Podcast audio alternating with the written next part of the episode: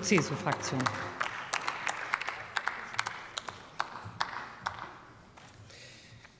Sehr geehrte Frau Präsidentin, sehr geehrte Kolleginnen und Kollegen, ja, Frau Rössner, das kann ich mir jetzt nicht verkneifen, dass Sie so viel Zeit Ihrer Redezeit nutzen, um sich an der Opposition abzuarbeiten. Nach eineinhalb Jahren Regierung zeigt ja wirklich nur, in welchem Zustand Ihre Regierung derzeit ist und was Sie eigentlich vorzuweisen haben. Aber kommen wir lieber zum Thema. Wir diskutieren heute den Einfluss der großen Plattformen auf Kultur und auf Gesellschaft. Das Augenmerk des vorliegenden Berichtes liegt auf den Algorithmen, die von diesen Unternehmen benutzt werden. Sie entscheiden, welche Inhalte auf eine hohe Reichweite kommen.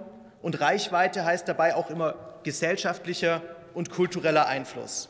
Die Debatte ist im Grunde aber nicht neu. Lassen Sie mich Charlton Gillespie dazu zitieren, der genau zu diesem Thema forscht. Wir diskutieren nicht nur die Nachricht, die es auf die Titelseite geschafft hat, sondern die Tatsache, dass es diese Nachricht überhaupt auf die Titelseite geschafft hat.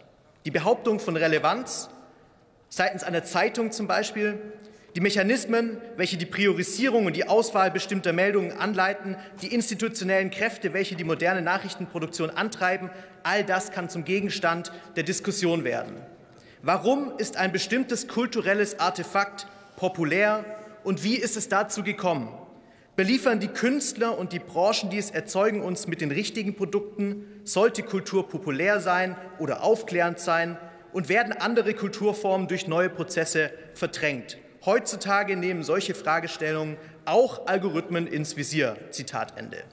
Mit anderen Worten, ähnlich wie bei Entscheidungsprozessen großer Verlage, sind Algorithmen selbst schon Teil und aber auch Ausdruck einer Kultur.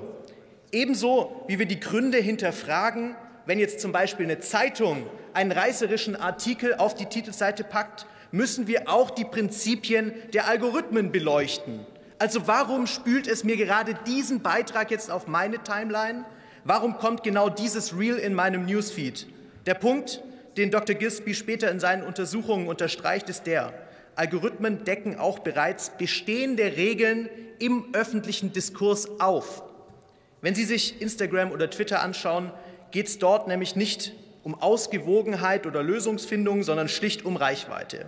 Reichweite gehorcht eigenen Prinzipien und diese Prinzipien wiederum werden dann in die Algorithmen wieder einkodiert und somit noch weiter verstärkt. Das Ziel ist also vom Unternehmen jedenfalls Werbeeinnahmen zu generieren, was übrigens auch nicht verwerflich ist an diese Adresse hier drüben. Aber im Verhältnis zwischen Anbieter und Verbraucher müssen solche grundlegenden Eigenschaften der Dienstleistungen klar und auch verständlich erklärt werden. Es muss, jedem, es muss jedem klar sein, auf was er sich einlässt. Und nur wenn er das erkennt, kann er sich entscheiden, ob und in welchem Ausmaß er daran teilnehmen möchte. Der Zugang zu Informationen ist Grundvoraussetzung für einen freien Markt an dieser Stelle. Interessant ist übrigens auch ein Anbieter von diesen Dienstleistungen, der Fall TikTok, einem Medium, das von immerhin 20 Millionen Menschen in Deutschland genutzt wird. Warum diskutieren die Amerikaner gerade ein landesweites Verbot von TikTok? Weil die Daten vermutlich von der chinesischen Regierung eingesehen werden. Es wird immer offensichtlicher, dass sie eben doch direkt nach China fließen, wo es keinen glaubhaften Datenschutz gibt. Angeblich wurden die Daten sogar genutzt, um den Aufenthaltsort einzelner Journalisten in den USA auszuspähen. Dass wir ein freies Netz wollen, heißt nicht, dass wir es zulassen müssen, wenn die chinesische Regierung deutsche Bürger ausspioniert. Dass Algorithmen immer mehr im Verdacht stehen, die öffentliche Meinung und die Kultur zu beeinflussen, liegt auch daran, dass die sozialen Medien eins geschafft haben. Sie haben es geschafft, das, was uns eigentlich am wichtigsten ist, zu einem Produkt zu machen, nämlich den Kontakt zu anderen Menschen. Und deswegen ist es jetzt auch nichts Schlechtes oder Verwerfliches, dass wir soziale Medien nutzen, dass wir sie nutzen wollen. Wir müssen nur darauf achten, wie wir sie nutzen, wie viel wir sie nutzen, welche soziale Medien wir nutzen und welche Auswirkungen das auf unsere Demokratie hat. Nicht zuletzt müssen wir uns also auch selbst hinterfragen.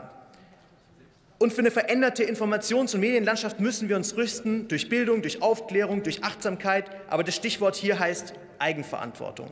Es bringt auch nichts, auf die vermeintlich dummen Tweets und ungebildeten Tweets der anderen Seite einzudreschen, sich gegenseitig dafür dann auf den Schulter zu klopfen oder einfach jeden zu blockieren, mit dem man nicht diskutieren möchte, dessen Meinung man nicht erträgt. Es bringt auch nichts, sich Verschwörungstheorien anzu, ähm, anzuschließen, online wie offline Logarithmen können in dieser Hinsicht verstärkende Effekte sein. Sie sind aber nicht der, Ausleis sind aber nicht der Auslöser dieser Probleme. Und deswegen zeigt es auch dieser Bericht. Wir werden weiter über dieses Thema diskutieren müssen.